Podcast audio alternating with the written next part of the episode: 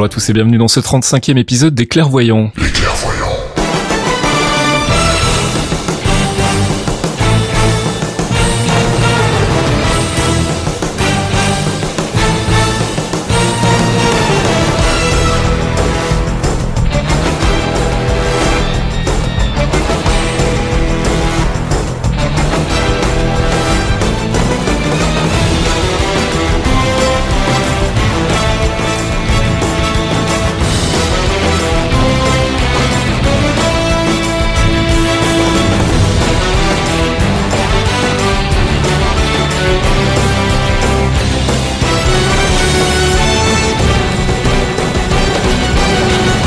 35e épisode des Clairvoyants. Bonjour à tous, bonjour Fox. Bonjour Fast, bonjour Archeon. Salut tous les deux. On est tous les trois donc réunis comme chaque mois pour euh, environ une heure, parfois un peu plus, euh, sur le MCU, le Marvel Cinematic Universe. On va donc vous parler des films Marvel Studios et puis des séries télé Marvel Télévision qui sont intégrées dans le MCU. Et vous verrez qu'il commence à y en avoir un petit paquet. Euh, on fera justement le focus ce mois-ci sur une nouvelle série télé à venir chez, chez Marvel, une série qui s'appelle Clock and Dagger. On vous en reparlera tout à l'heure avec, avec Fox. On fera un petit déroulé des personnages et puis on fera du coup des recommandations de lecture allant dans ce sens avec Thomas tout à l'heure, mais pour l'heure, je propose qu'on commence tout de suite avec notre rubrique news True Believers. I say I'm a true believer.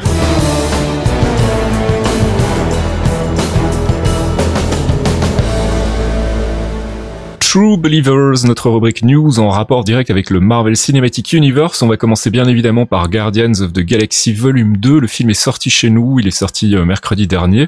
On l'a tous vu a priori, hein, si je dis pas de bêtises les gars. C'est ça. C'est bon.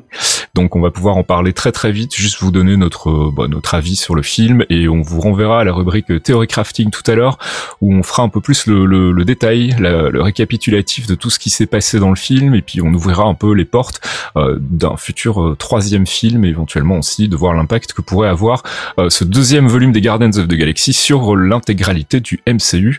Donc on va pas rentrer dans les détails pour le moment. Moi je vais juste dire que bah, j'ai beaucoup apprécié. C'est pas vraiment une surprise. Je m'y attendais. Je m'attendais pas vraiment à de grosses fautes de goût euh, de la part de James Gunn. Je pense qu'il maîtrise bien son sujet. Euh, voilà, c'est ni plus ni moins bien que le premier. Je trouve il y a des petits trucs qui fonctionnent moins bien, comme dans le premier aussi. Mais au final on sort avec une grosse une grosse banane en travers du visage même si la fin est quand même un petit peu, un petit peu dure. Euh, on, on va pas spoiler pour le moment, on reviendra sur tout ça euh, full spoiler tout à l'heure dans la rubrique euh, Theory Crafting. Mais donc ouais, une bonne expérience, un chouette film et j'ai très très envie d'aller le revoir. Fox.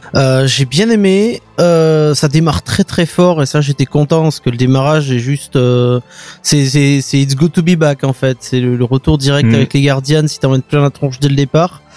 Euh, il y a beaucoup beaucoup d'humour et euh, les vannes sont parfois un peu forcées, mais c'est. Je me suis surpris à avoir des grosses crises de rire plusieurs fois pendant le film. C'est très potache, on va dire. C'est très potache. Et, voilà, ça m'a pas choqué plus que ça.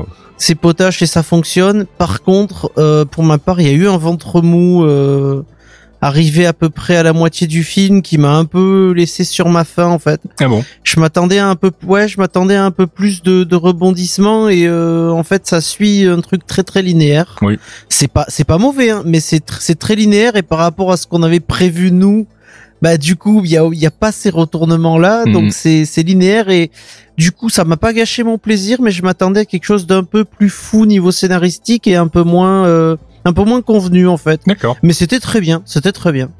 Bah, je suis à peu près du même avis de Fox. Hein. C'est, euh, moi, j'ai passé un très très bon moment. Euh, j'ai quand même préféré le, le 1 parce qu'il a l'effet surprise en plus. Mhm. Euh, sinon, pareil, ouais, ce, ce petit ventre mou vers le, milieu, ouais, où on, arrive sur un schéma un peu plus classique où juste avant ce démarrage vraiment en trombe, on commence à repartir sur les trucs un peu moins risqués, qui marchent, euh, comme disait Fox, hein, qui marchent très très bien. Mais euh, alors peut-être qu'on s'est un peu trop hypé du coup à faire du theory crafting qui part à droite à gauche pour partir sur des trucs un peu plus. J'allais le dire en fait parce que je me souviens que bah pas plus tard que la veille de, de la sortie du film, j'en parlais encore sur le Discord avec euh, avec des, des, des, gars du chan euh, les clairvoyants et on on avait des théories un peu folles sur l'identité réelle du père de Quill euh, et qui pourrait qui aurait pu être assez sympa. Et après j'y ai réfléchi en sortant de, de la salle et je me suis dit bah en fait sur le papier c'était peut-être plus jouissif, mais après ça commence à devenir vraiment compliqué de faire passer des sentiments, d'installer des persos, du relationnel et tout. On sent que c'est déjà très rushé dans le film parce que bah il y a que 2h15 et il faut y aller. Euh, donc la relation avec le père de le père de Quill avec Ego est un peu forcée effectivement, un peu accélérée. On, on passe très très vite dessus et et, et du coup on n'a peut-être pas l'impact émotionnel qu'on pourrait avoir euh, par rapport à à, à, à l'opposition qui s'ensuit. Enfin on y reviendra tout à l'heure dans, dans la section théorie crafting. Mais euh, mais sinon ouais. Enfin moi ça m'a pas ça m'a pas vraiment gêné ce, ce passage un peu plus posé. Ça m'a rappelé celui d'Age of Ultron euh, qui a aussi divisé beaucoup à l'époque. Hein. Il y a beaucoup de gens qui sont un peu fait chier. La, manière dont tu le dis, ça me fait penser à un truc très simple en fait. C'est en fait je l'ai trouvé trop court. Mm. Je, crois- je crois en fait j'ai pas vu les deux heures passer en fait. Alors ça c'est une réflexion euh, plus générale que j'ai euh, j'ai envie qu'on ait à un moment aussi parce qu'on on se rend compte que déjà euh, à l'époque des of Ultron, on avait effectivement un premier montage de Whedon qui était à, à 3h euh, 3h15 je crois un truc comme ça. Est-ce qu'on n'est Mhm. pas arrivé à, à un moment où à force de vouloir raconter des histoires complexes euh, et surtout des, des histoires qui sont très ancrées euh, dans, dans les personnages et donc c'est important de, de mettre en place, de, de, de créer des relations, etc. Est-ce qu'on n'est pas arrivé à un stade où le, le MCU devrait peut-être évoluer vers des films plus longs et passer le cap des trois heures enfin? Est-ce que c'est pas ce qu'on est en train de faire quelque part avec Infinity War en le découpant en deux Moi je suis d'accord. Enfin je suis plutôt partant pour un film de trois heures. Après c'est pas le cas du grand public. C'est souvent ça vrai. le problème. Ouais, ouais. Et puis ça crée aussi un énorme problème de placement en salle parce qu'un film de 3 heures, Mm. euh, c'est un placement en salle qui est diminué au lieu d'avoir 6 séances dans la journée, t'en as plus que 3 des fois.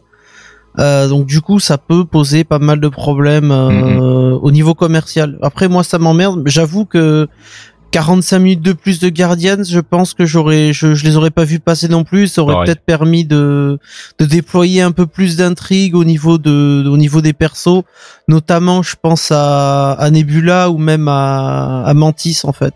Ouais, Mantis était clairement très survolé, ouais. Je serais, je serais partant, mais euh, pas sur tous les films de l'année, quoi. C'est. Ah pas ouais, tous, non. pas tous, mais euh, certains comme Guardians là pour le coup ça aurait été utile. En piocher un sur la sélection de l'année et le faire durer un peu plus longtemps, ouais, serait pas mal, mais tous, ça serait lourd, Mm, mm. même, je pense. Bref, donc Gardens of the Galaxy Volume 2, euh, bah, merci euh, à vous deux pour, pour votre avis. Euh, on attend le vôtre hein, sur Twitter, Facebook euh, ou sur le thread Geekzone. Euh, on en reparlera tout à l'heure donc des Guardians avec euh, Thomas pour théorie crafter un peu dessus. Pour le moment, on va revenir donc aux news avec Fox et puis on va rester sur les Guardians puisque bah, ça se passe plutôt pas mal. Hein. Plus de 100 millions de dollars récoltés overseas comme ils disent, donc bah, pas encore sortis aux États-Unis. Donc c'est avant d'attaquer, je crois, le marché américain, chinois et il y a encore un troisième gros marché qui est pas qui est pas compté. Donc euh, c'est plus que le premier euh, qui était en dessous de la barre des 100 millions. Euh, c'est plutôt une bonne nouvelle et bah, ça prouve que là on est peut-être en bonne voie pour faire un score qui serait peut-être euh, enfin je sais qu'on avait on avait des prévisions au milliard qui étaient quand même assez euh, assez optimistes mais on se dit que là avec un démarrage pareil euh, et sachant que le film n'est pas encore sorti aux US il y a peut-être moyen d'aller chatouiller euh, du Iron Man 3 ou du Captain America Civil War. Le, le démarrage est très très fort overseas. On a on a qu'une semaine. Enfin, il sort la semaine prochaine aux US, si je Mhm. dis pas de bêtises. Mhm, le 5 mai, ouais. Euh, Donc il, il nous reste encore une semaine. Là, il nous reste encore quelques jours d'exploitation à la sortie US. La sortie US, on peut tabler qui va faire euh, dans les 350 millions de dollars. Au minimum, hein, je pense qu'il va, Au il minimum, va hein. plus dans les Au 400 minimum, millions. il va ouais. peut-être taper dans les 400 millions, peut-être voir 500 parce que là, c'est la tournée promo de Chris Pratt euh, et de Mhm. l'équipe qui va un peu partout. Il était chez Steven Colbert euh, hier. Mhm. Il est très en forme. Euh, le film a reçu de très bonnes critiques euh, en Europe euh, au global. Mhm. Donc c'est obligatoire que le film y fasse du chiffre. Après, comme tu le disais, aller taper un Iron Man 3 qui a été relativement décrié. Euh, c'est plus que probable en fait. Après, c'est une licence forte qui attire plus le grand public que les que d'autres qui vont taper chez les fans de Marvel. Ouais, je parlais d'Iron Man 3 parce que c'est euh, c'est le seul du, de la franchise Iron Man qui a fait plus d'un milliard de dollars au box-office. Et pourtant, c'est celui qui est le moins aimé souvent. Voilà, qui est le moins aimé des fans. Euh, bah on verra. Écoute, euh, en tout cas, c'est bien parti pour faire un meilleur score que le premier. Euh, C'est tout le tout le mal qu'on souhaite à James Gunn et à son équipe. Euh, et on va on va enchaîner directement. Alors on va sauter un peu dans le temps et on va vite euh, annoncer pour ceux qui ne l'auraient pas euh, pas encore vu que James Gunn a donc annoncé officiellement qu'il était euh, reparti pour un volume 3. Donc Guardians of the Galaxy volume 3 sera écrit et réalisé par James Gunn. C'est plutôt une bonne nouvelle hein, parce que bah, c'est son univers, c'est ses persos qu'il a euh, qu'il a façonné à sa manière et ce serait vraiment dommage qu'il a qu'il lâche l'aventure en route. Euh, on sait pas du tout 2020. Ouais, 2020. alors c'est potentiellement du coup un des trois films non annoncés de 2020. C'est même plus que certains en fait. Donc on, on verra ce que ça donne à ce moment, au moment où on aura une annonce. A priori des annonces au D23 très bientôt du côté de Marvel, donc il serait pas surprenant qu'on ait des news du côté du ciné en tout cas, et bah, peut-être aussi du côté de la télé. Je pense qu'il n'est pas impossible qu'il y ait un trailer qui sorte bientôt pour Inhumans, mais on y reviendra tout à l'heure. On va revenir au ciné donc avec Spider-Man Homecoming. On a eu une confirmation du rôle de Logan Marshall Green, et donc apparemment ce serait un certain Brice. Et dans les comics, Brice, mon cher Fox, c'est un personnage connu. Alors c'est un membre des Enforcers, euh, qui est une bande de thugs, de, de crapules notoires en fait, et Mhm. euh, qui ont subi euh, certains changements ces dernières années puisqu'ils sont devenus des des, des, des gangsters mais équipés euh, avec des armes technologiques, des armures fournies par le Tinkerer. Ce qui pourrait rejoindre ce qu'on a là, enfin ce qui a l'air de se, se dessiner pour le film de manière générale. Hein. C'est ça, ça va être une bande de thugs équipée par le Tinkerer. Apparemment, on aurait deux shockers. Donc le shocker, tradi- le shocker traditionnel et un autre, donc des enforcers, donc utilisant une technologie similaire. Mhm. Euh, je pense qu'on va partir sur. euh, c'est un gros All-Star Game que nous fait Marvel en fait. Si tu regardes bien, Mhm. on a euh, The Vulture, on a Shocker, on a les Enforcers, on en a d'autres qui sont encore sous le pied. Euh, c'est, euh, il se fait son Sister Six à sa manière. Ouais. C'est c'est plutôt intéressant au final. C'est ça va être par contre très rythmé et j'ai peur que ce soit parfois sous-traité. Mais ça, on verra ça à la sortie. On verra. Écoute, euh, on verra ça euh, le, le- au mois de juillet, donc mi-juillet, Eh qui oui. sort chez nous malheureusement plus tard. Hein. Il sort pas, euh, il sort pas en avance comme d'habitude, c'est une sortie Sony et donc c'est eux qui gèrent la distribution. Et Sony a l'habitude de sortir ses films, bah, en général d'abord aux US et puis sur le marché euh, international. Donc pas de bol pour nous, on pourra pas spoiler les ricains comme c'est le cas pour le moment avec Guardians. On se donne à cœur joie sur Reddit. Thor Ragnarok, on a appris que Taika Waititi, donc le réalisateur du film, incarnerait le personnage de Korg. Korg, on en a déjà parlé, hein, Fox, c'est cet, euh, cet extraterrestre de pierre. euh, Enfin, c'est un truc un peu bizarre. Korg est un Cronan, donc c'est un, géant de pierre euh, qui vient donc de, planète Hulk, qui est un membre du Warband de Hulk. Donc le Warband, c'est ce groupement de, de gladiateurs qui ont formé un, un lien de sang entre eux. Donc il y a lui. Donc ce, ce géant de pierre, on l'avait déjà vu dans, dans Thor de Dark World. C'est euh, le géant de pierre que Thor défonce au tout début du film. C'est ça. C'est un Cronan, c'est la même race, et donc Taika Waititi va donc incarner Korg. Euh, Lui-même est étonné de finalement prendre ce rôle qui est quand même un rôle important, comme il annonce dans le film. Il aura plusieurs implications, euh, que ce soit avec Thor ou avec Hulk, donc ça va être intéressant pour le coup. Il va certainement servir de balance, sachant qu'il dit qu'il est... euh, ce que dit Waititi, c'est qu'il a été euh, chef d'une rébellion contre le Grand Master et qu'évidemment il avait pas assez de monde. Mhm. Donc du coup, il va certainement euh, rallier euh, tout le monde pour aller foutre sur la gueule du Grandmaster, ce qui va être intéressant. Et donc ça confirme aussi une autre info qu'on avait, hein, qui est euh, l'arrivée, donc, enfin l'apparition en tout cas des membres du Warbound dans Oui. Thor Ragnarok. Donc le Warbound, c'est c'est Korg, c'est comment s'appelle cet insecte? Mick, c'est ça, voilà. Donc Mick, euh, Mick qui était un insectoïde qui avait été banni de la planète Sakar, il vivait en reclus. Il venait d'une petite colonie d'insectes qui était euh, par le roi de, de Sakar. Mhm. C'est toujours pas annoncé, mais il y aurait Strong. Alors est-ce que ce sera le prêtre Strong du Wardbound ou est-ce que ce sera la femme de Hulk, la mère de Sakar justement Mhm. qui est la dernière des Old Strong? Les petits dessins qu'on a pu voir, les concepts de, de props qui ont fuité un peu partout, notamment sur Reddit, laissent penser que ce sera euh, la compagne de Hulk. Mhm. Après, on n'en sait pas plus, mais il y a déjà deux membres du Warbound. Euh, Est-ce qu'il y en aura plus? J'aimerais bien qu'il y, y y ait tout le monde en fait, mais euh, Bah, ce sera pas possible. Bah écoute, on verra. En tout cas, euh, le Warbound euh, en partie au moins dans Thor Ragnarok, donc ça commence à être aussi très très Mm. peuplé. Black Panther, euh, le tournage est en train de se terminer ou vient de se terminer. On est tout tout tout à la fin de la, la phase de production là, et donc il y a eu des premières images qui ont été euh, des images qui bougent, des vidéos même qui ont été révélées à la presse. On a pu voir donc apparemment quelques quelques une sorte de mini trailer en fait. Euh, ça a l'air plutôt prometteur. Euh, ça a l'air surtout d'être un film Marvel qui va avoir un ton relativement différent. C'est en tout cas la- la- l'avis général des gens qui ont vu euh, qui ont vu les extraits. On n'a pas d'image par contre. Alors on a malheureusement pas d'image euh, nous, on n'a pas eu, il n'y a pas eu de leak et il n'y a pas eu d'annonce officielle de Marvel de ce côté-là pour publier une vidéo, mais on a en gros bah, beaucoup de d'emphase qui est mise sur euh, tout ce qui est supporting cast, donc tous les acteurs secondaires, les rôles secondaires, donc euh, euh, notamment le personnage de Nakia qui est interprété par Lupita Nyong'o qu'on avait déjà vu dans The Force Awakens, et puis aussi euh, apparemment le personnage le personnage euh, d'Angela Bassett qui joue donc le rôle de la mère de, de T'Challa qui est euh, Ramonda. Euh, apparemment, c'est très euh, mix af- culture africaine, high-tech, euh, futuristique, euh, tout ce que tu veux. Donc, a priori, ils ont bien réussi leur coup sur la représentation de Wakanda. On attend de voir. hein. Je pense que le, le film devrait sortir. C'est quoi? C'est l'année prochaine, début 2018. Hein? Il sort 2018. février 2018, donc bah dans un peu moins d'un an maintenant. Donc donc je pense qu'on va commencer à avoir du matos promo d'ici quelques mois. Et je serais pas étonné qu'on ait des choses à découvrir, en tout cas de manière indirecte via la presse et via les, les gens qui assisteront à la prochaine Comic Con, à moins que Marvel nous fasse le, le coup de la dernière fois et décide de faire sa petite conférence privée plus tard. Mais je pense pas que ce sera le cas. Là, ils sont dans, dans les plannings, donc ils devraient le faire. bah, voilà, plus de news dès qu'on peut du côté de Black Panther, Avengers Infinity War, très rapidement la suite du film, donc Avengers 4 qui était autrefois Infinity War partout.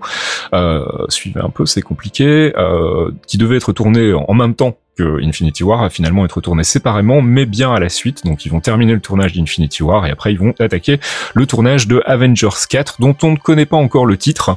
Euh, on avait vaguement parlé euh, d'un euh, Infinity Gauntlet. Euh, James Gunn a démenti, hein, donc ce sera pas le titre de d'Avengers 4. Ça aurait eu du sens, mais bon, en même temps, ça aurait été un petit peu, un petit peu convenu aussi pour le coup. Et puis on reste sur Infinity War puisque Feige, Kevin Feige, le big boss de Marvel Studios, a annoncé qu'ils allaient faire du jamais vu.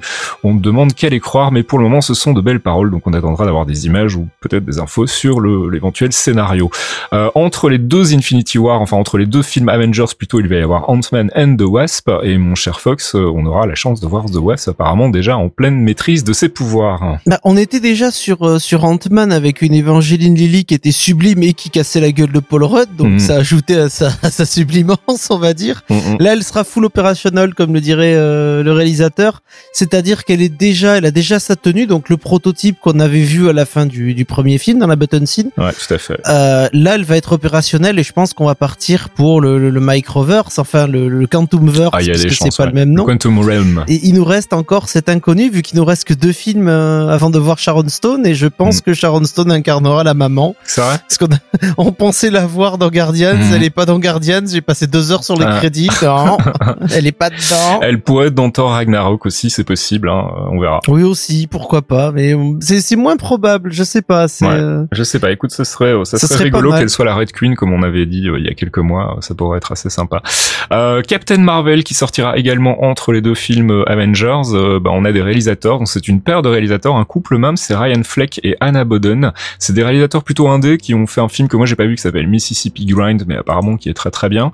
Et donc encore une fois un choix un peu surprenant et original pour pour Marvel Studios. Ils sont allés chercher deux réalisateurs qui ont bah, qui sont pas chers probablement. Déjà, on va pas se voiler la face, mais qui sont aussi surtout pas ultra expérimentés dans le domaine du, du blockbuster. Alors euh, jusqu'ici, ça a plutôt payé. Moi, je connais pas euh, les réalisateurs. Fox, je sais pas si toi tu les connais. Je les connais que de nom, mais euh, ça, ça, suit la logique qui a été mise en place ces dernières années. Ils sont allés chercher les frères Russo qui avaient une spécialisation différente. Ils sont allés chercher Taika Waititi. Hmm. Ils sont allés chercher Gunn. Ils avaient tous des spécialisations un peu différentes. Il euh, y en a pas mal qui venaient du cinéma fantastique ou d'horreur. Ils sont allés chercher des mecs qui venaient beaucoup de la comédie. Mm. Là, ils viennent chercher des, des, réalisateurs qui font de l'indé, beaucoup d'indé, c'est-à-dire du, du, film à Sundance, hein, ce qu'on pourrait dire un peu vulgairement, mais c'est c'est une vision différente. Donc ça peut amener un autre angle. Euh, c'est ça qui est important aujourd'hui. Ils ont besoin d'angles forts et d'une réalisation qui qui soit pas nomenclaturé à faire du Marvel et c'est donc que tous les films se ressemblent. Ils cherchent à sortir un minimum de personnalité dans la réalisation, mm. ce qui est pas toujours facile quand tu dois faire euh, des blockbusters dans une continuité mm qui se qui se ressemblent parce que si tu fais des films trop différents les uns des autres, tu te retrouves pas justement dans cette continuité. Hmm. Là jusque là ils s'en sont plutôt pas mal sortis, donc on va leur laisser leur on va leur laisser leur chance et ça se trouve ce sera euh, ce sera une merveille. Moi j'en attends beaucoup hein, de ce Captain Marvel. Ah mais je crois que tu es pas le euh, seul. Hein. Je pense qu'ils sont très très attendus sur ce film, beaucoup plus que sur tous les autres films, voire même Infinity War.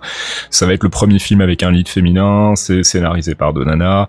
Euh, là c'est réalisé en l'occurrence co-réalisé par une femme et puis c'est un personnage emblématique et puis c'est surtout un personnage qui est déjà annoncé par Kevin Feige comme étant le personnage le plus puissant du MCU, donc euh, bien au-delà d'un Vision ou d'une Scarlet Witch. Donc on va commencer à avoir aussi des problèmes et des difficultés pour gérer tous ces pouvoirs, les, cadenasser un peu et éviter que bah, ça devienne euh, plus très intéressant à regarder à partir du moment où on a un personnage omnipotent.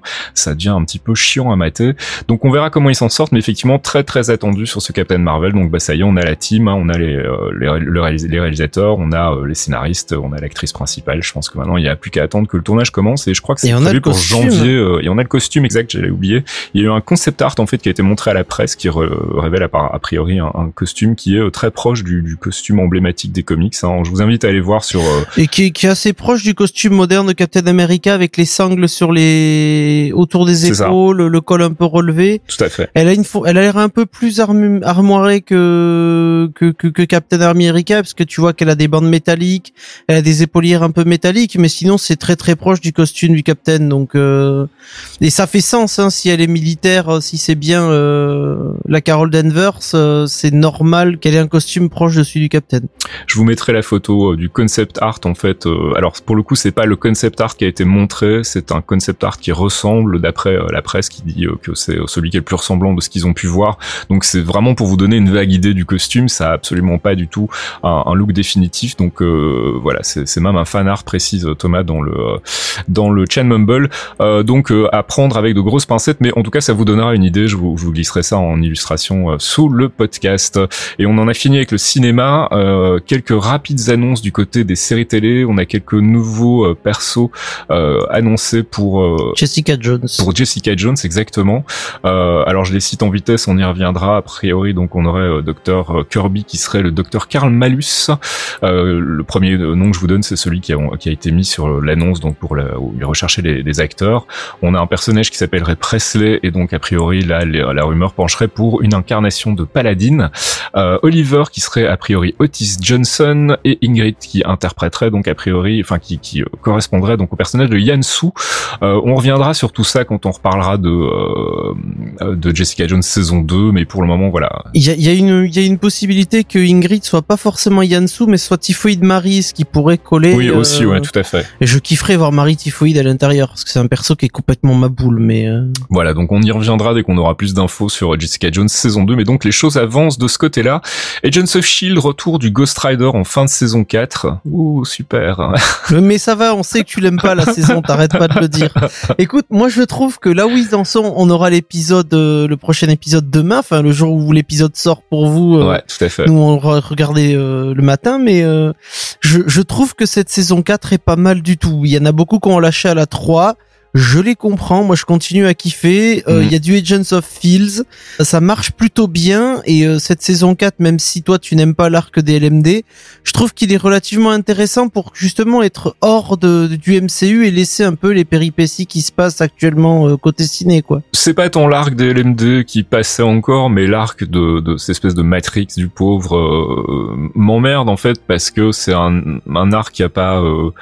Enfin, c'est très difficile de s'impliquer dans des personnages qui ont été euh, transformés. T'as un Ward qui est redevenu super gentil. euh, Non, ça c'est une- Ward est une simulation, donc c'est encore différent. Oui, mais euh, justement, du coup, j'arrive pas du tout à m'impliquer dans les personnages et donc dans leurs relationnels ont, ont aucun sens en fait. Donc ça, ça, enfin, je sais pas, c'est très hein. bizarre. Eux-mêmes le disent, le, le seul relationnel qui compte actuellement, c'est euh, c'est le rationnel des persos qui sont enfermés dans le framework. Donc euh, ceux qui savent, comme euh, comme Coulson, euh, Daisy ou, ou Gemma. Mm. Et à côté, oui, on leur a collé des, personnages simulés parce qu'à chaque fois, à chacun, quand ils sont entrés dans le framework, il y a eu un changement dans leur passé qui a fait que pour ça que Coulson était devenu prof, euh, que Fitz Mhm. est devenu un taré, euh, et que Sky se retrouve euh, à se réappeler Sky euh, et à vivre avec euh, avec Ward, ce qui est terrifiant. Voilà, donc retour du Ghost Rider. On sait pas trop pourquoi, on sait pas trop si ce sera le vrai ou si ce sera une version Matrix. Euh, en tout cas, il sera de retour donc en fin de saison 4 et on ne sait toujours pas s'il y aura une saison 5, mais les pronostics sont pour le moment pas vraiment avantageux. Ouais. Euh, pronostic est engagé, comme on dit. Ouais, c'est ça. Cloak and Dagger, premier trailer, et c'est pour ça aussi qu'on a décidé de vous en parler aujourd'hui. Le premier trailer donc de la série qui devrait sortir sur euh, euh, Freeform, c'est ça, hein, la Ouais. série euh, ABC euh, Freeform, famille, euh, jeunes adolescents, etc. L'espèce ouais. de CW d'ABC. Euh, on vous en reparle tout à l'heure parce que bah on va vous faire le focus sur les deux personnages. Donc bah voilà, c'était juste pour vous dire que si vous ne l'avez pas vu, le premier trailer est sorti et on va pas trop encore vendre la peau de l'ours, mais ça a l'air pas trop mal. On espère que ça sera un peu mieux que Iron Fist. The Punisher, Euh, pour finir sur les séries Netflix, c'est gratuit mais c'est mérité. Euh, de Punisher, donc euh, on a une, juste une petite news euh, bande son puisqu'elle sera signée, attention, excusez du peu, de Tyler Bates, qui est aussi le compositeur des deux films Guardians of the Galaxy. Donc voilà, c'est plutôt une bonne nouvelle. Ça nous promet au moins un défaut d'une série intéressante, une BO qui devrait déchirer. D'ailleurs, la BO de GOTG est très très bonne. Hein. La BO de Guardians of the Galaxy est très très bonne. Le morceau d'Ad est absolument fantastique. Et il faudra qu'on le passe un jour. Euh, mais ce sera pour plus tard. Et puisqu'on parle de musique, ben on va terminer les news ici. On va faire notre première pause musicale avec toi, mon petit Fox. Jarvis, drop my needle.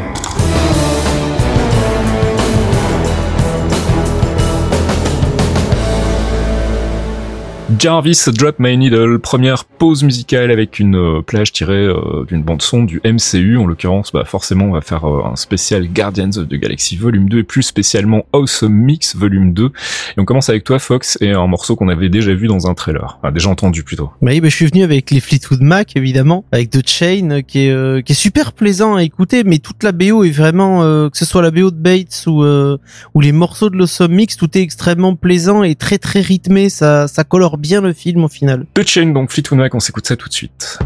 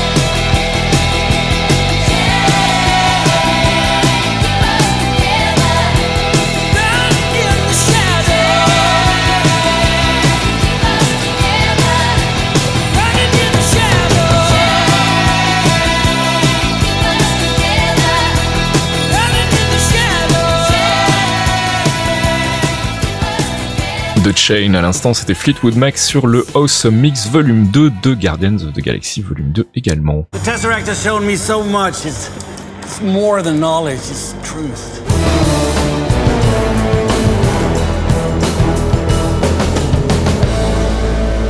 Avengers, c'est pas l'heure, c'est notre euh, séquence théorie crafting, récap et spéculation. On va se concentrer euh, bah, forcément ce mois-ci sur Guardians of the Galaxy Volume 2. Euh, on a parlé tout à l'heure de notre avis sur le film, donc on n'y reviendra plus. Peut-être juste expliquer quelques références qui auraient peut-être pu échapper à certaines personnes, et notamment au niveau des button scenes, voir un peu ce que ça ouvre sur le- l'ensemble du MCU, ce que ça pourrait avoir comme impact sur la suite du MCU, et notamment par rapport à un personnage qui est révélé tout à la fin. Euh, et puis aussi quelles, quelles seront les, les possibles trames de, de euh, Guardians of the Galaxy Volume 3, sachant qu'on a déjà une information sur la temporalité, puisqu'on sait que Infinity War se déroulera a priori 4 ans après euh, le deuxième Guardians of the Galaxy. Euh, donc du coup, ça veut dire qu'on aura déjà une team qui aura évolué, qui aura de nouveaux automatismes, peut-être aussi de nouveaux personnages. Donc ça veut dire que a priori, comme Gunn envisage Guardians of the Galaxy comme une trilogie, volume 3, ça conclurait quelque part l'équipe actuelle. Alors, qu'est-ce qui pourrait arriver derrière? Quels sont les changements auxquels on pourrait assister? On a peut-être un indice, mais même si j'y crois pas trop, en tout cas pas pour la, trame principale d'un éventuel Guardians volume 4, mais on a donc euh, l'apparition des anciens Guardians, en fait, des Guardians originaux, donc c'est quoi? C'est les Guardians du 31e siècle? C'est les 3001, ouais. C'est les Guardians du 38e siècle. Donc on a Starhawk. Mhm. euh, Qui est incarné par on- Stallone, donc. par Stallone, donc qui incarne Starhawk, dont il le dit, c'est Stakarogord. C'est Michel Yeo au final qui, qui incarne Aleta. On a Ving Rhames, On a Ving Rhames.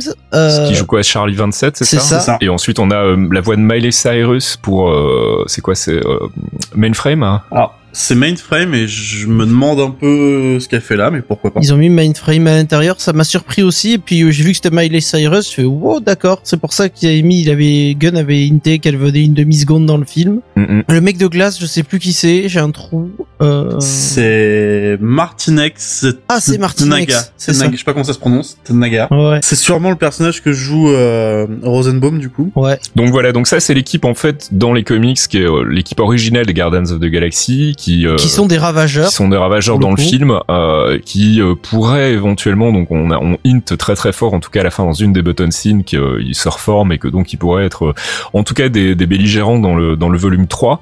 Euh, je pense pas que sur le long terme ça puisse devenir le, le- la nouvelle équipe des Guardians, mais en tout cas bon, il est pas impossible qu'il y ait un mélange des deux pour la suite. Ça, ça pourrait être assez intéressant. Est-ce que vous pensez qu'on les reverra dans Infinity War déjà? Est-ce qu'il y aura déjà une réorganisation du groupe des Guardians euh, avec des persos des, des, des Guardians originaux et euh, les nouveaux persos euh, Infinity War, non, je pense pas, parce qu'ils sont quand même. euh, Ah, c'est c'est lié aux Guardians, donc euh, c'est si on les revoit, je pense plutôt à, à un volume 3. Je pense que ce serait une bonne solution pour euh, la Button Scene où on voit le cocon d'Adam Warlock euh, et justement les Sovereigns qui disent bah ça c'est l'arme ultime pour péter les Ouais, Guardians. Tout à fait. Bah quoi de mieux pour péter l'arme ultime que péter les Guardians que d'avoir une deuxième team de, de Guardians en fait. Mhm. Je serais plus sur cette option. Euh, j'avoue, j'avoue, je me suis demandé un peu ce qu'ils foutaient là en fait, euh, parce qu'évidemment, bon, on va, on va, on va spoiler le truc, mais euh, les obsèques de Yondu à la fin, c'est, c'est émouvant, c'est un joli moment. Euh, on apprend donc que Yondu euh, a été exilé euh, parce qu'il a fait de la merde, hein, pour le coup. Mais il a fait du trafic d'enfants en fait. Ouais. Voilà, en bossant, enfin, en bossant justement pour Ego. Euh, mais le problème, c'est que ces Guardians-là, enfin, ces ravageurs, c'est que cette équipe de ravageurs-là, je la vois pas euh, revenir dans un volume 3 et affronter les Guardians. Ils viennent de nulle part. Leur utilité, au final, elle est, euh... enfin, s'ils étaient si balèzes que ça, ils auraient eu peut-être plus d'emmerdes que ça et les Guardians en auraient entendu parler aussi ou ils se seraient s'en seraient déjà pris aux Guardians euh... Cela dit, on sait pas grand chose sur eux pour le moment. Hein. Bon non, mais je, je trouve que bon, les, les faire intervenir là, c'est un joli clin d'œil, c'est cool parce que ça, ça raccroche les wagons avec Yondu et ça terme, ça ferme le, le chemin de Yondu. J'ai trouvé un peu triste que, que, que le, le personnage reste pas parce qu'il était relativement intéressant et qu'on l'a, on l'a finalement bien exploité dans ce film-là pour ensuite l'enlever euh, un peu dramatiquement. Mhm. Mais bon, c'est- c'était c'était le ressort justement, c'est le ressort euh, le ressort de Fields, hein, on va dire ça. S'il y a un volume 3, je pense très fortement que ce serait Yesha, oui, qui viendrait foutre la merde. Avec Warlock et, euh, et, et, et toute son armée parce qu'ils l'ont quand même pas mal vexé. Hein. Dans leur borne d'arcade. oui, c'est ça, dans leur borne d'arcade. en borne d'arcade, oui, c'est ça. Faggy a déclaré que c'était euh, des nouveaux jouets pour euh, Gunn euh, faire ce qu'il voulait un peu dans la suite, donc euh, il est pas impossible qu'il les réutilise, mais je les vois plus en sidekick qu'autre chose, et probablement juste euh, dans un arc du troisième film euh, comme comme sidekick euh, provisoire pour remplir un, un truc, euh, faire une mission, ou qui sait peut-être faire l'acte d'ouverture euh, du prochain film. En tout cas, effectivement, je les vois pas sur Infinity War non plus. Alors en revanche, il y a un truc très surprenant, c'est la destruction d'Ego. Alors euh, détruit, pas détruit, parce que euh, on avait quand même annoncé que Stallone aurait un rôle important dans la franchise, et ça, bon, on peut le comprendre s'il y a effectivement un retour des Guardians euh, ancienne version dans le volume 3, mais Ego, s'il a disparu, on avait aussi annoncé que Kurt Russell aurait un, impact, euh, enfin une importance dans le MCU global, et pour le coup, je vois pas trop comment en fait. Est-ce que ce serait au niveau des répercussions? Est-ce que j'arrive pas à bien piger du coup où était L'importance qu'il a, c'est le premier truc qui m'a choqué, c'est qu'il annonce être un Celestial. Oui, c'est un céleste, donc éventuellement il est potentiellement pas mort en fait. À la différence de son véritable, à la différence de son alter ego euh, comics, qui lui par contre est une création d'un Celestial. Même pas, qui a une création d'un Elder de l'univers en fait, ouais. D'un Elder, pardon, oui, ça, là il annonce être un Celestial. C'est ça, ça laisse quand même pas mal de questions le film, parce qu'on te dit, il dit je suis un Celestial et tu as le gène Celestial.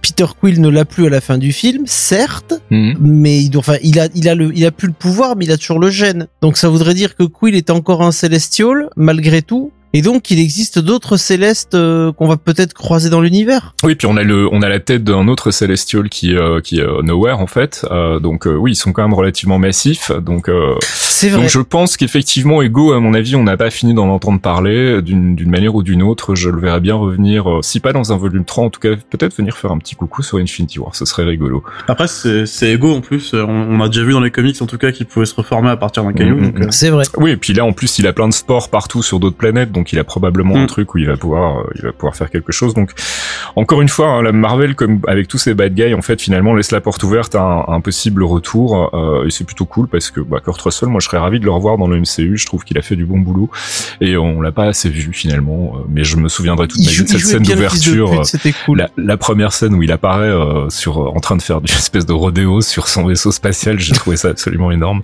Mais euh, voilà, donc euh, Kurt Russell qui sait peut-être dans, dans, dans prochaines aventures des Guardians volume 3 qu'on prévoit donc a priori pour 2020 si tout va bien puisque bah euh, c'est toujours trois ans hein, entre le premier et le deuxième film, c'était trois ans et là il y a trois films qui sont non annoncés pour euh, pour 2020. Et on aura une apparition des Guardians qui auront un peu vieilli euh, sur Infinity War, peut-être? Donc euh, bah, revenons au button scene en fait, il y en avait cinq, il y en a une, deux qui étaient rigolotes, euh, notamment celle avec Groot adolescent qui m'a fait beaucoup pouffer.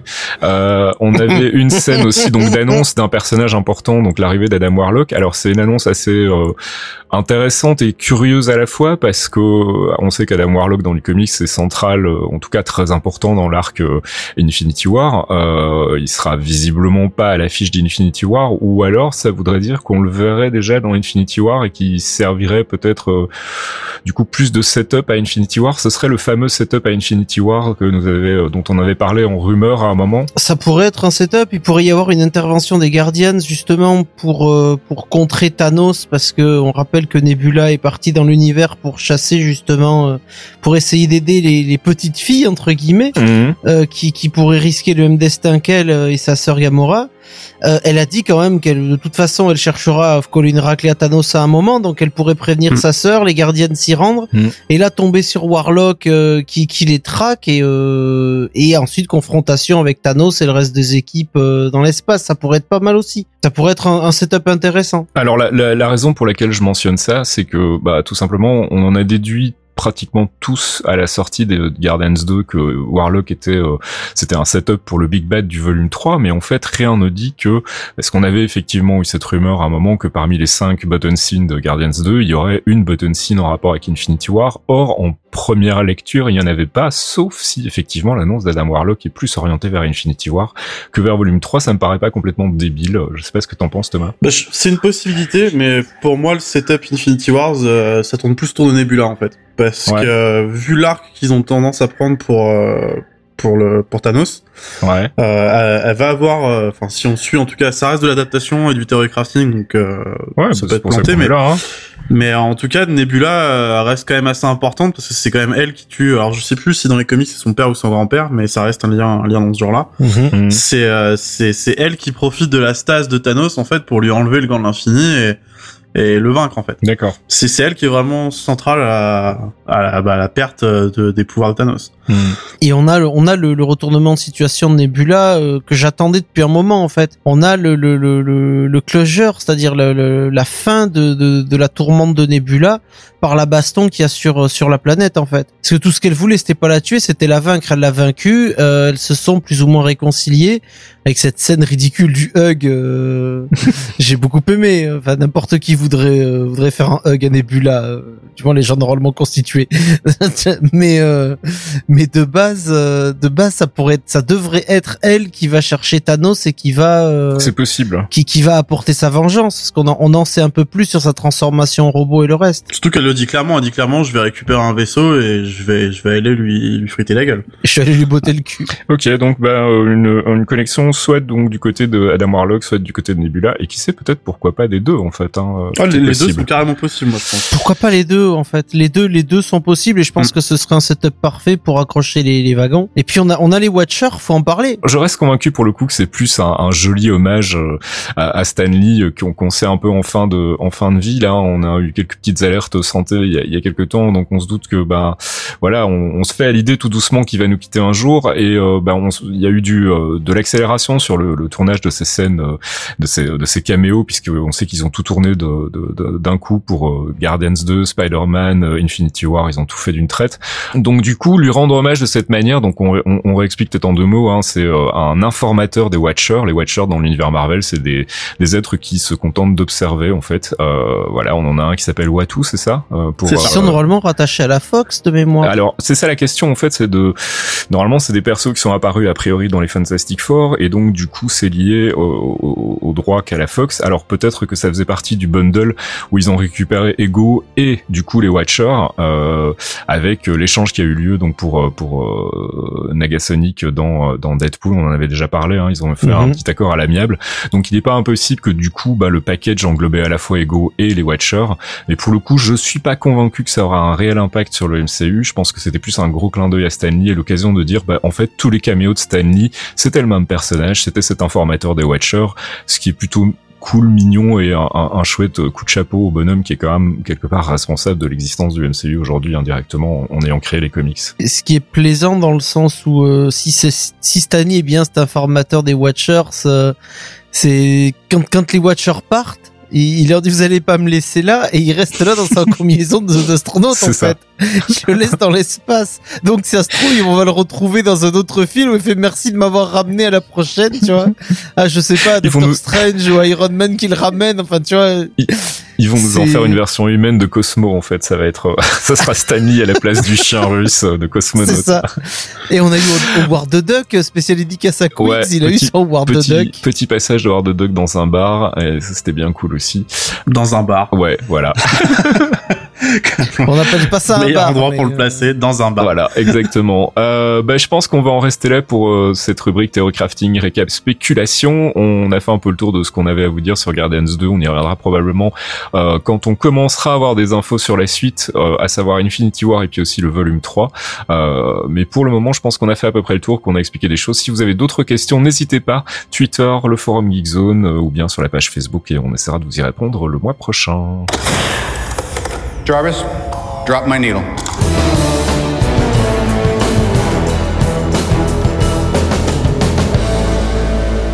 Jarvis Drop My Needle, deuxième pause musicale avec un autre extrait d'une bande son du MCU. On reste sur Guardians of the Galaxy Volume 2 et sur le Awesome Mix Volume 2 avec le morceau qui est utilisé pour cette scène d'ouverture absolument fabuleuse. C'est Electric Light Orchestra Mr. Blue Sky.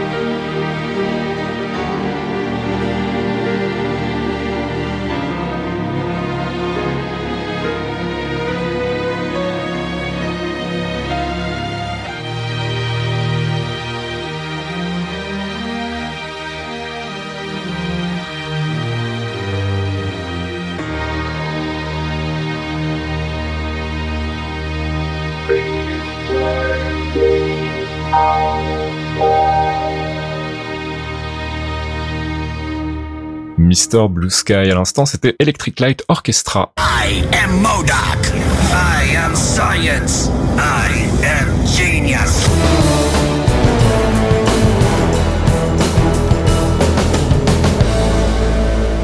I Am Science, notre focus sur un personnage, une organisation, un arc des comics pour essayer de vous en apprendre un petit peu plus sur ce qui se passe dans le MCU. Euh, cette fois-ci, on va s'intéresser à un couple de personnages puisqu'il s'agit de Cloak and Dagger. Leur série télé va commencer bientôt euh, sur euh, Freeform, la chaîne familiale d'ABC.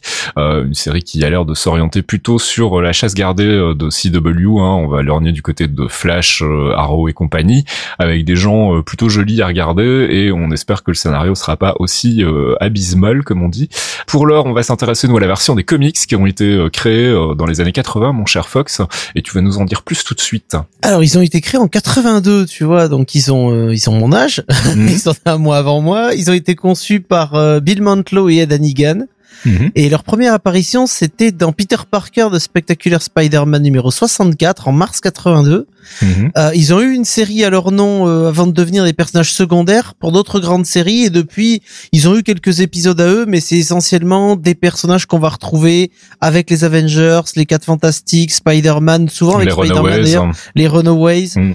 On va parler de, de Cloak, mais il a un rôle majeur dans Civil War vu que c'est lui qui va sauver tout le monde. Mhm. Et on va, on va parler un petit peu de qui ils sont parce qu'ils sont finalement pas très connus du grand public. Alors Cloak, c'est euh, c'est le, le garçon Black, c'est Tara Johnson. C'est Tyrone Johnson, voilà. Voilà, et la fille donc c'est Dagger avec ses dagues euh, lumineuses. C'est C'est ça, Tandy Bowen. Tandy Bowen, on va commencer donc honneur aux dames, on va commencer par Tandy. Euh, elle est née dans la banlieue de Cleveland à Shaker Heights. Mhm. Euh, elle vient d'une famille euh, aisée, voire très aisée, puisque sa maman est mannequin et son beau-père est un homme d'affaires. Mhm. Euh, le problème, c'est que ça se passe assez mal à la maison. Son beau-père essaye de, de remplacer tant bien que mal euh, le père de l'adolescente. Mhm. Mais bon, ça, ça accroche pas du tout. Quant à la mère, euh, elle s'en s'en fout complètement. Elle est très extrêmement négligente. euh, elle ne pense qu'à sa carrière de mannequin et donc du coup, Tandy est un peu en mode euh, bon ben, euh, je fais ce que je peux. Je suis toute seule en fait. Mhm. Et un jour, elle va en avoir marre euh, de, ce comportement euh, parental là. Elle peut plus, peut plus supporter ça. Elle va fuguer. Elle va prendre un bus pour New York. Et elle va se faire agresser quasiment à la sortie du bus. Elle va se faire agresser par un mec qui va vouloir lui voler son sac. Et elle va être sauvée in extremis par un, un sans-abri qui s'appelle Tyrone, Qui est l'autre personnage qui est donc Cloak. qui est donc Tyrone Johnson, qui lui par contre euh, c'est un gamin des quartiers euh, des quartiers défavorisés de Boston Sud. Mhm. Euh, c'est un ado qui a aucun problème, qui est bon élève, par contre qui a un, un handicap euh, assez clair, c'est qu'il a un très très fort bégaiement Mhm. Qui l'empêche de parler. En fait, euh, il va, ils essayent de, de, de, de s'en sortir avec son, son meilleur pote Billy. Mhm. Et puis un soir, bah ils sont en train de traîner un peu dans le quartier et ils sont témoins du, du braquage d'une supérette Mhm. et du meurtre du caissier. Et le problème, c'est que la police arrive. Billy et Tyrone vont, vont s'enfuir parce qu'ils veulent pas être pris parce que les, les, les braqueurs se sont enfuis. Ils ont peur d'être accusés, ouais. Ils ont peur d'être accusés évidemment parce que des gamins pauvres dans un quartier difficile, évidemment, c'est un peu les premiers ciblés. Mhm. Et un officier va les rattraper et alors que que Billy est pris pour cible par le policier, Tyrone va essayer de, de, de dire au policier qu'il est qu'il est innocent, qu'ils ont ils ont vu ce qui s'était passé mais qu'ils ont fui parce qu'ils avaient peur. Mhm. Le problème c'est que Tyrone va bégayer très très fort, il y a rien qui va sortir et Billy va être abattu net par le flic. Ah oui. Et donc du coup, il va il va il va être extrêmement choqué, il va fuir. Mhm. Il va prendre la fuite parce qu'il a peur d'être. euh, Qu'est-ce que tu veux qu'un gamin noir de Boston Sud s'en sorte avec les flics Et là, il se barre à New York, donc. il va lui aussi se barrer à New York et malheureusement, ben, euh, il va, il va être sans abri pendant un moment et puis peu de temps après son arrivée, il va rencontrer cette gamine qui, qui se fait agresser alors qu'il avait prévu de lui voler son sac, tu vois, mais il s'était dit non, mais laisse tomber, je vais pas voler son sac, euh, c'est bon. Et il la voit se faire agresser et naturellement, il va la sauver en fait. Il va, Mhm. il va pas réfléchir, il va s'interposer, il va ré- récupérer le sac et lui rendre. Et c'est là qu'ils vont devenir amis, donc. Ben, elle va lui proposer de lui payer à manger. Ils vont très très vite euh, devenir amis et traîner un peu ensemble. Mhm. Et Tandy va rencontrer un homme euh, qui va lui proposer euh, de, de rejoindre euh, un abri où elle sera en sécurité pour les, les jeunes fugueurs en fait. Mhm.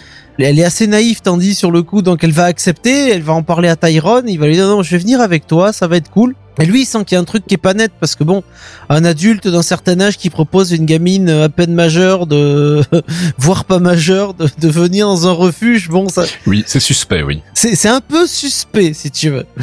Et il- malheureusement, Tyrone va avoir raison parce que ce refuge sert en fait de couverture à la Magia, Mhm. euh, qui utilise les fugueurs qu'elle recueille pour euh, pour s'en servir comme cobaye, parce qu'ils sont en train de développer une nouvelle drogue.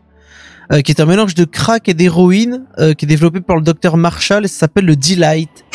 Et c'est censé, euh, c'est censé, c'est censé euh, remplacer la cocaïne, euh, l'héroïne, le crack, euh, tout ce que tu veux dans une forme d'addiction très forte et facile à fabriquer. D'accord. Et ils vont tester ça sur les ados. La plupart des ados, malheureusement, qui vont être euh, utilisés comme cobayes, vont mourir. Et quand ils vont faire les tests sur euh, sur Tyrone et Tandy, bah ils vont survivre euh, et ils vont réussir à s'échapper. Mhm. avec un troisième survivant, Martin Lee, Mhm. qui deviendra un peu plus tard, parce que ces, ces trois personnages qui vont s'échapper vont survivre uniquement grâce euh, à la transformation de leur corps par la drogue. Mhm. Parce que la drogue va réveiller en eux des pouvoirs qui sont liés euh, au, au Dark Power et au Light Power, Mhm. donc qui, qui sont en partie liés à un certain Dormammu. D'accord. Hein, on va pas se cacher ça. Euh, et donc, Tandy va se retrouver, après avoir fui, mais très très rapidement, euh, dans leur course euh, en s'échappant, elle va se retrouver euh, prise d'une espèce de space, mais va se mettre à briller d'une lumière blanche très très intense. Mhm.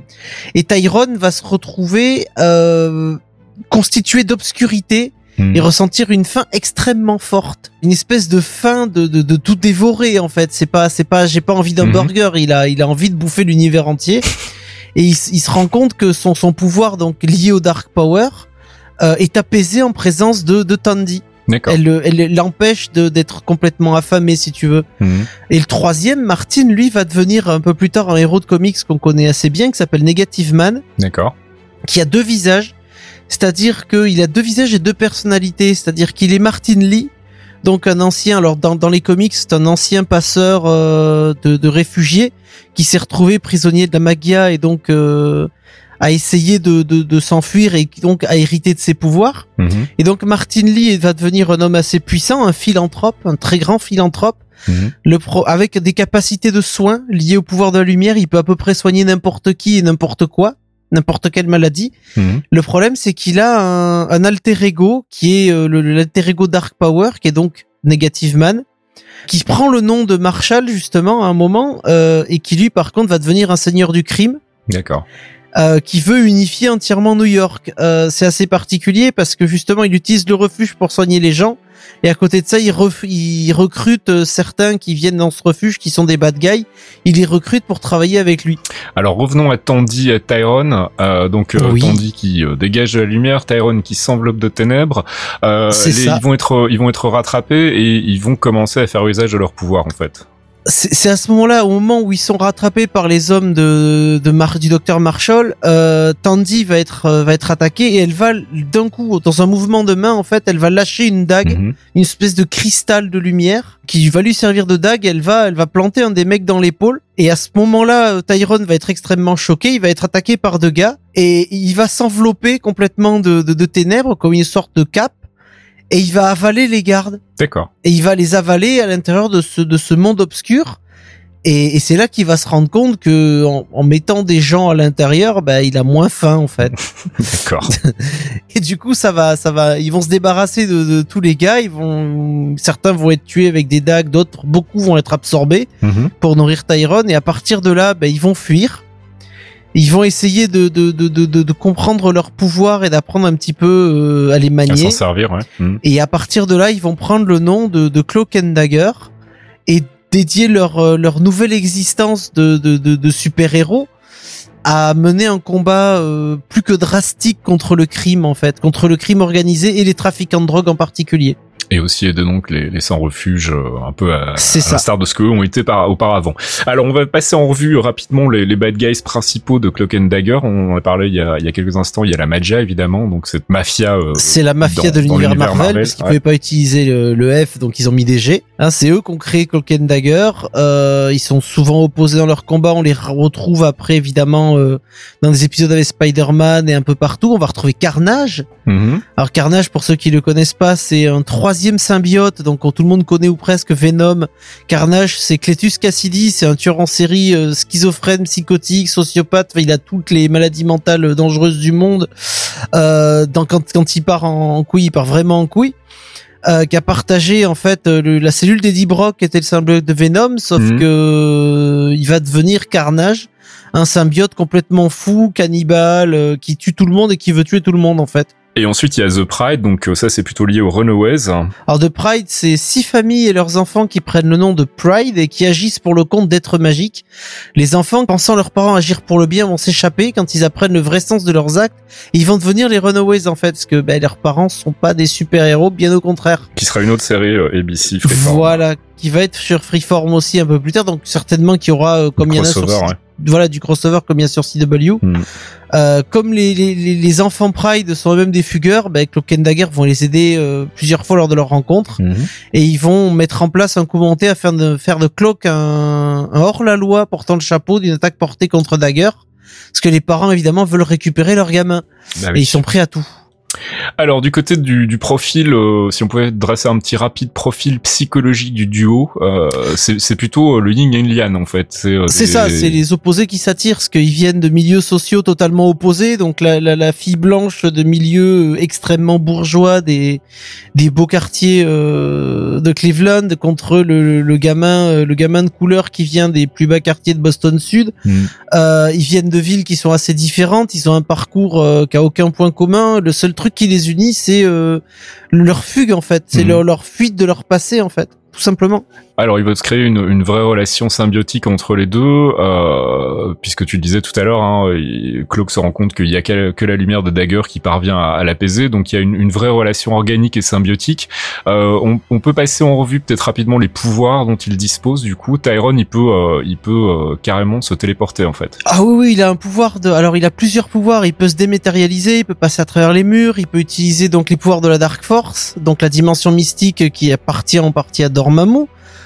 Il peut se téléporter, oui, parce que dans Civil War, justement, quand euh, les, les, les membres de, de l'armée de Captain America avaient été faits prisonniers, justement, dans la négative zone de Tony Stark, c'est Cloak qui va intervenir avec euh, la force d'assaut qui va venir pour les libérer et qui va renvoyer tout ce petit monde à New York, en fait. D'accord. Et sans Cloak, euh, il y aurait pas de, il y aurait pas eu la fin de Civil War en fait. C'est vraiment lui qui a pris parti euh, pour aider Captain America parce qu'il est le seul à pouvoir transporter, mais il peut transporter euh, genre 200 personnes, ça pose aucun problème de mettre tout le monde dans sa cape de d'ombre Mhm. et de téléporter tout le monde ailleurs quoi.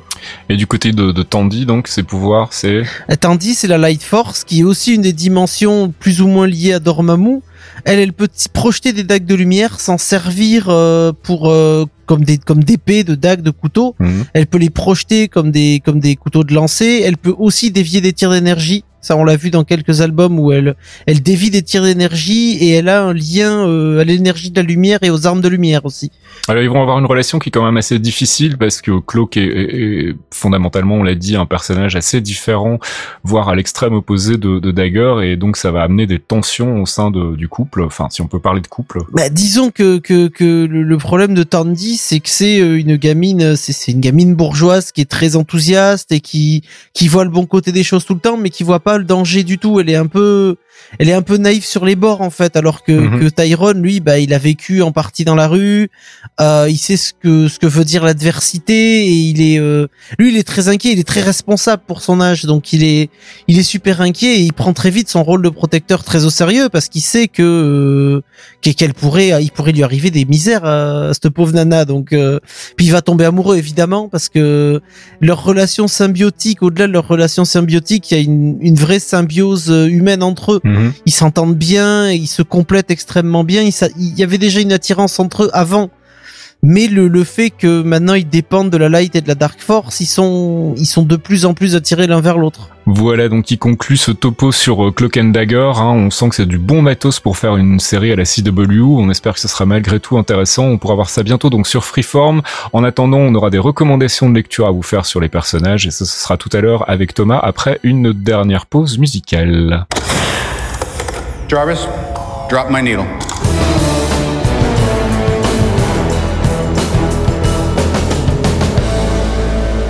Jarvis Drop My Needle, troisième et dernière pause musicale avec toujours une, euh, un morceau tiré d'une bande son du MCU. On va s'intéresser toujours à Guardians of the Galaxy Awesome Mix Volume 2, mon cher euh, Thomas, avec euh, un autre morceau de cette excellente compilation. Alors moi j'ai choisi euh, le morceau Southern Nights de Glenn Campbell. Mhm. C'est le morceau qu'on peut entendre quand quand Rocket Raccoon zigouille une tripotée de Ravagers dans la forêt. Mhm. Et en plus parce que c'est comme tu le disais, c'est une OST qui est juste folle. Et Ouais. c'est un petit morceau un peu un peu folk, un peu country, qui bouge bien, qui est rigolo, qui est. Moi j'aime beaucoup. Qui met de bonne humeur. Ouais, ça met de bonne humeur, voilà. Ouais. Southern Nights, donc sur la Lawsome Mix Volume 2, Glenn Campbell, on s'écoute ça tout de suite.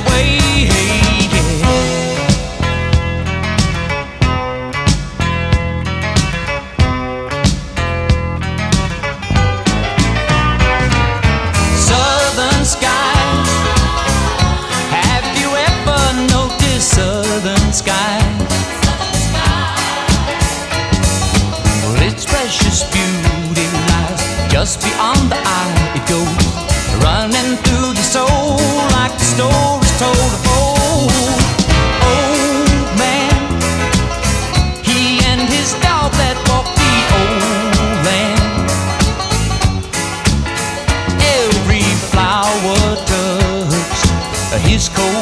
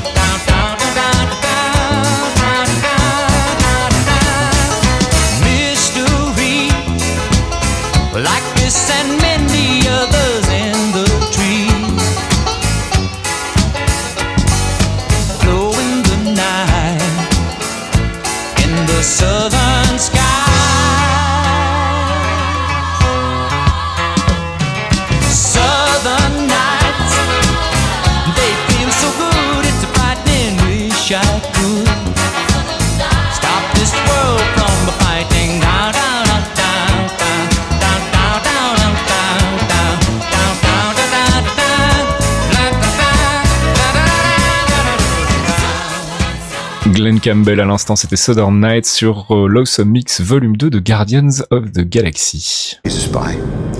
Spy. Secrets secrets.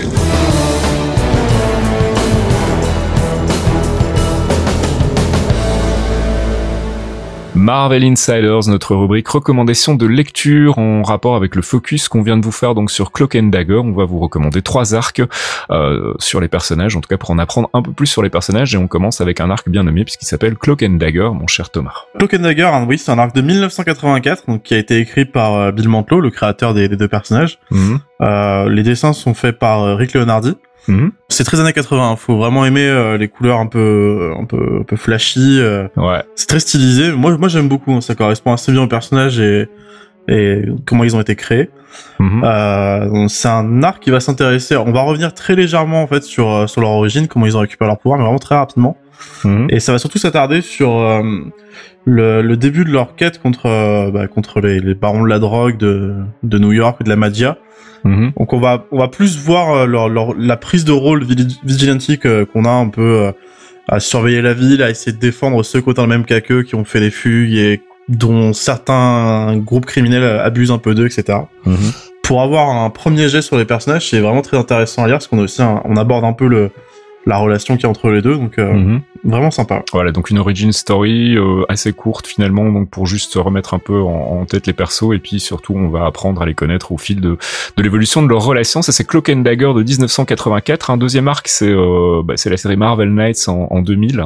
Donc Marvel Knights, c'est la- on va dire c'est la série qui a un peu sauvé Marvel. Mhm. Euh, donc là, c'est une série. euh, Marvel Knights, en fait, pour situer un peu, c'est.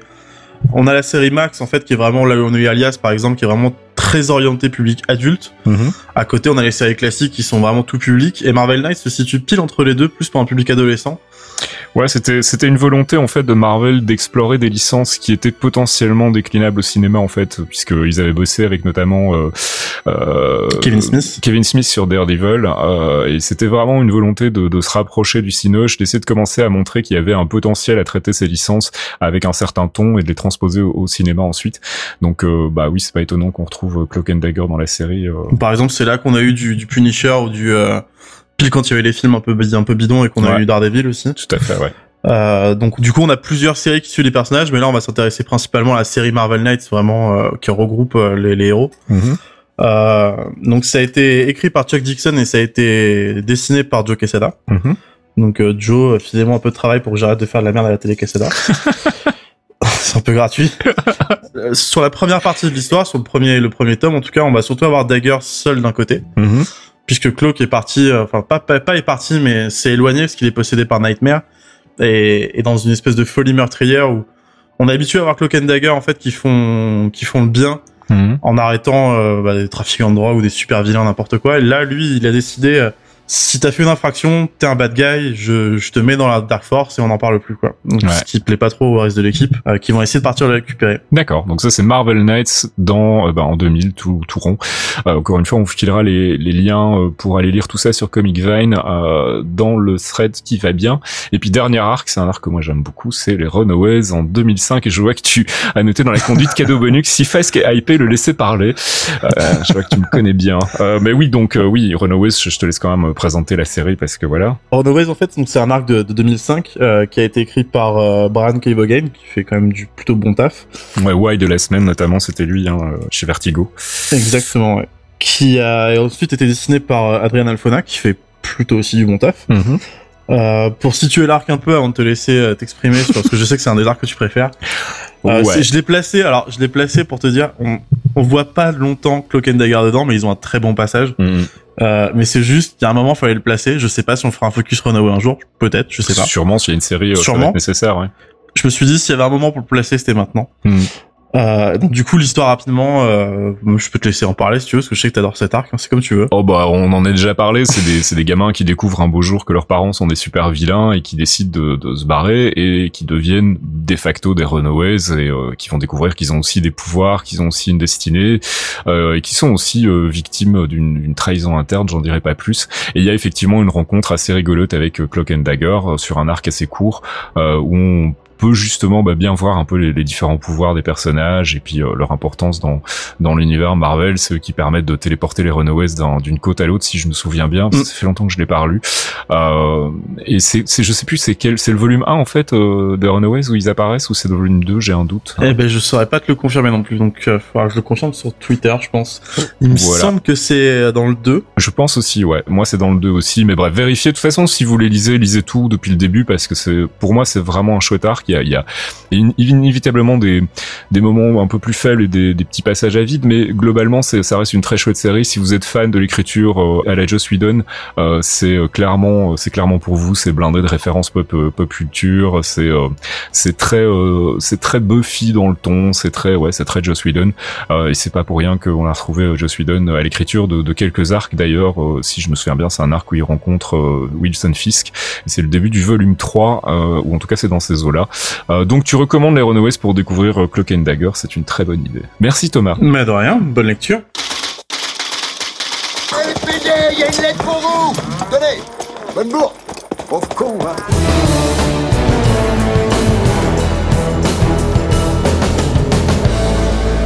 Et c'est déjà l'heure de notre dernière rubrique, la rubrique courrier, dans laquelle on essaie de répondre rapidement, factuellement et sans théorie crafting, euh, si possible, à vos questions. On a une question de Mehdi sur Facebook qui nous demande avez-vous des infos sur Namor? Sera-t-il exploité par le MCU Si oui, comment? Alors bah non, on n'a pas plus d'infos que que ce qu'on avait il y a quelques mois. On en avait vaguement parlé, hein, puisqu'il y avait une rumeur effectivement de, de développement d'un projet Namor chez Marvel Studios. Euh, on sait que c'est un peu compliqué au niveau des droits, puisque si je dis pas de bêtises, alors là je vais le faire de mémoire. Il me semble que c'est non, c'est pas Lionsgate ou un truc Ah, comme ça qui a comme encore ça, les droits ouais, sur Namor. Enfin bref, il y a une partie des droits qui sont pas chez eux. en plus, il y a toute la problématique du fait que c'est un, un mutant, donc euh, il est potentiellement chez la Fox.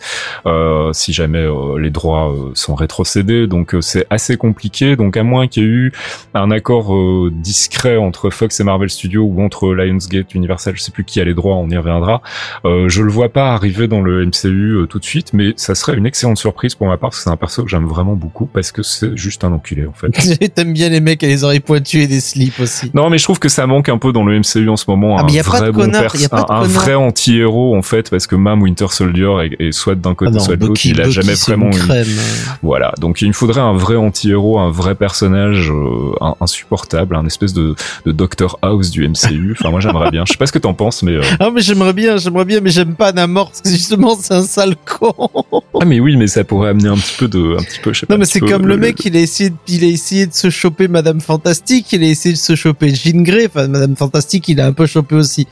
Mais euh, il s'y passe son temps à se bastonner avec Logan, il se bastonne avec tout le monde, c'est un vrai con quoi. Non mais voilà, ça pourrait être rigolo. Un bon gros connard dans le MCU, euh, Namor serait effectivement dans ce cas-là un, casting parfait. Alors qui pour l'interpréter du coup? Euh, alors c'est une très bonne question. Euh, il faudrait un acteur qui, euh, ouais, qui a une sale gueule en fait, une gueule de connard. Bah et non mais il lui faut une sale gueule et il faut, faut lui, faut, il lui faut un sacré corps aussi surtout parce que s'il se trimballe tout le temps en slip. euh, Ouais, je sais pas, Ryan Gosling, je peux pas voir sa tête en fait, donc du coup ça collerait bien avec le personnage. il a une bonne tête à claque, moi je trouve. Oh merde ah, ah, ça ça pourrait être c'est fabuleux Ryan Gosling en, en slibard avec sa tête inexpressive Et son avec sa trident. tête de con et des oreilles pointues. Bref, euh, Ah, deuxième bien. question qui nous vient de Twitter, c'est DJ Fabs qui nous demande, euh, enfin qui nous dit plus exactement Adam Warlock annoncé dans Guardians of the Galaxy 3, qui se passera après Infinity War, quel perso pour occuper son rôle central dans la lutte contre Thanos? Bah, on, on en a parlé tout à l'heure, hein, justement, c'est pas sûr en fait qu'il soit annoncé pour Guardians 3, il est peut-être annoncé pour Infinity War justement. Ce serait la bonne surprise. Donc on verra euh, quand on commencera à avoir des bribes d'infos sur Infinity War. Euh, sinon, bah, quel perso pour occuper son rôle dans, dans la lutte contre Thanos? Pourquoi pas Ella, euh, qui a déjà été hintée comme étant une, une version MCU de Def, en fait, une espèce de, de contraction des deux personnages. Elle pourrait aussi servir de, de personnage, euh, je sais pas. Enfin, il y a, il y a plein de possibilités. Ça peut être Vision. Vision peut reprendre le, le rôle aussi de, de Warlock. Euh, Il y a plein de possibilités. Je sais pas si toi t'en vois d'autres, Fox, mais pour le coup, j'y réfléchis. et Je me dis qu'en fait, Vision est plus, euh, est plus crédible euh, dans ce rôle-là. Vision Vision va être l'axe central, ils ont buildé autour de lui avec Ultron, il est le seul à posséder une pierre de l'infini en lui. euh, C'est ce que j'allais dire, contrairement aux comics, le- la version de Vision du ciné a une pierre de l'infini, ce qui n'est pas le cas des comics, quoi. Alors que c'est Warlock Ouais, qui avait la pierre de l'infini dans sa bague. Donc euh, là, c'est ça va être Vision qui va remplacer Warlock. Mm. Après, je serais pas étonné, ça m'étonnerait pas de voir Warlock euh, intervenir dans le combat contre Thanos, ne serait-ce que euh, pour essayer justement de, de, déf- de défaire les Gardiens à un moment et puis se rendre compte qu'il y a une plus grosse menace que les Guardians au final. Hmm, c'est possible, on, Ça pourrait être intéressant. on y reviendra quand on aura plus d'infos, mais pour le moment, on, on garde quand même un œil sur Infinity War pour l'arrivée d'Adam Warlock, c'est pas impossible du tout. Et puis dernière question, toujours sur Twitter, Lord of the Sith One, qui nous dit votre avis sur la présence des persos avec Stanley censés être dans l'univers Fox avec le deal Lego ou accord plus large. J'en ai parlé tout à l'heure justement. Bah, à mon sens, c'est effectivement, ça faisait probablement partie du deal Lego. euh, Et peut-être Namor à l'intérieur et d'autres trucs. Ouais, alors Namor est pas chez la Fox, donc du coup ça peut pas On être, pas. euh, ça peut pas être lié à ça, mais euh, On sait pas, il y a peut-être d'autres persos, je sais pas, il y a peut-être. sachant qu'il y a l'accord, sachant qu'il y a eu l'accord aussi parce que ça s'est fait assez vite de Josh Brolin qui va jouer Cable alors qu'il est déjà Thanos, même s'il fait que la voix et la motion capture, ça a été assez étonnant. Je me dis, ils ont peut-être négocié d'autres trucs euh, dont on n'est pas encore au courant en mode ultra secret. euh, et je serais pas étonné si on a les Watchers, on aurait peut-être d'autres personnages qui pourraient intervenir dans le futur. On verra. Je sais pas, c'est euh, On verra. Il y a peut-être un début de réconciliation. Il y a Enfin. peut-être des, des échanges de bons Mais oui, procédés. mais voilà, euh, il y a Archeon qui nous dit Give me Kang, mais oui, Kang de Conqueror. Ah bah, Genre, c'était pas assez le bordel le mois dernier avec Kang, Si- merci. si vous voulez, euh, si vous voulez mon avis, moi je mise sur lui pour le Big Bad de volume 3. hein. C'est, euh, c'est, je sens pas Kang Warlock, je sens bien un Kang. C'est un perso que James Gunn adore. On sait que ça fait longtemps qu'il a envie de de l'introduire. Euh, on Ah, sait il, veut, que il, veut, il veut donc. on, on euh, se doute que la Fox en fera probablement rien, en tout cas pas à court terme, et que bah, ça pourrait être à nouveau un deal à la Ego où, euh, où James Gunn a l'intelligence de, de tourner son scénario pour que le personnage soit incontournable et de pouvoir aller le négocier derrière avec la Fox. Ça me paraît pas complètement débile, d'autant plus Mhm. qu'il y a du du, euh, du Deadpool qui arrive, Deadpool 2, euh, où ils vont probablement avoir aussi besoin de, de l'aval de Marvel pour certaines choses. Donc tout est possible. En tout cas, euh, voilà, la présence des persos avec Stanley, euh, nous on était contents de les voir, c'était plutôt rigolo. Euh, pour le reste, est-ce que ça indique un deal plus gros euh, avec la Fox? C'est tout à fait possible, mais pour le moment, il n'y a rien qui permet de le confirmer.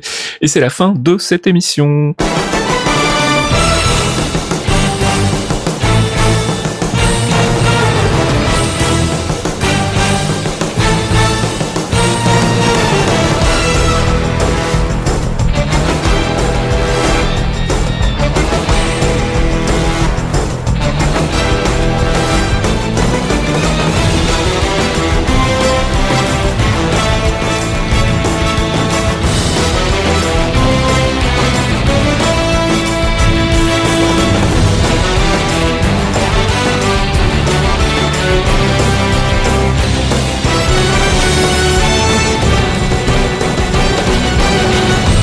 Et c'est déjà la fin de ce 34e, 35e 35e. épisode. Oh là là, j'oublie de compter moi. Euh, Demain, de c'est ce- le demain. Oui, demain. oui.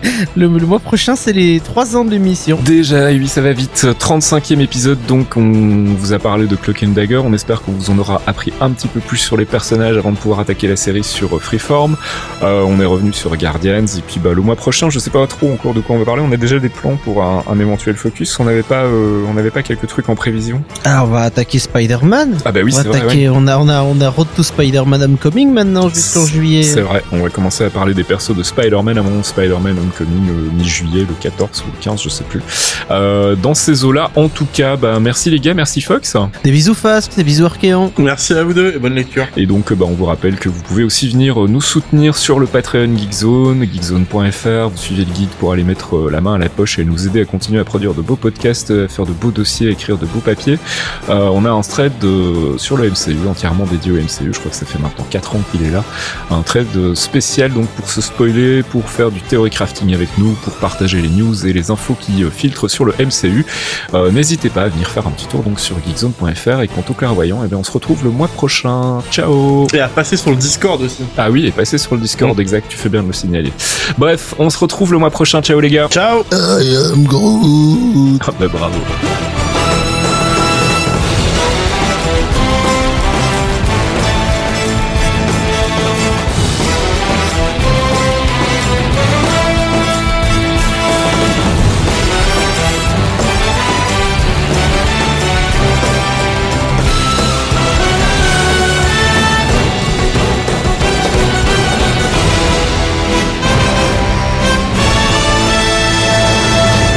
Perdu ma souris. Ah voilà, merci, désolé.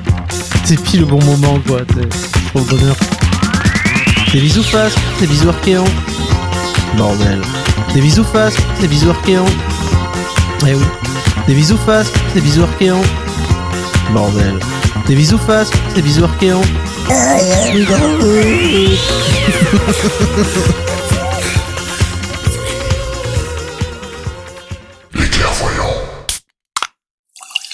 Un podcast signé Faskill. Faskill.com Des actus, des dossiers, des tutos, des podcasts. Geekzone, c'est le site de la culture geek sous toutes ses formes. Et aussi une communauté en or. Retrouvez-nous sur geekzone.fr et soutenez-nous via Patreon. Geekzone.fr par des geeks pour des geeks. Je t'explique pas comment Voilà. on parle dans un micro, j'imagine que tu sais. Pas trop près, Pas pas, trop près, comme ça. Là, là, Ça. comme ça, c'est très bien. Bon. Chin, La tienne écoute, en tout cas, merci d'être venu. hein, c'est Mais cool. c'est un plaisir. hein. Dans le canap, c'est votre rendez-vous mensuel sur Geekzone, un rendez-vous durant lequel Faskill s'entretient avec un invité, sans fil conducteur, sans questions préparées, mais avec des bières. Pendant environ une heure, posé au calme dans un confortable canapé, on y parle de son parcours, de son actu et parfois aussi du sens de la vie. Dans le canap alias DLC, c'est tous les mois exclusivement sur geekzone.fr. En fait, il faudrait que tu sois ton invité un jour. Ce serait marrant, que t'aies des, des, des gens proches de toi qui te connaissent bien, qui fassent, qui fassent la même chose. Et les gens, les, les gens, ils kifferaient. hein. Est-ce qu'un jour on remplacera nos repas par de la poudre? Qu'est-ce qu'il se passe dans nos têtes quand on rêve? Partir en vacances sur une exoplanète, c'est pour bientôt?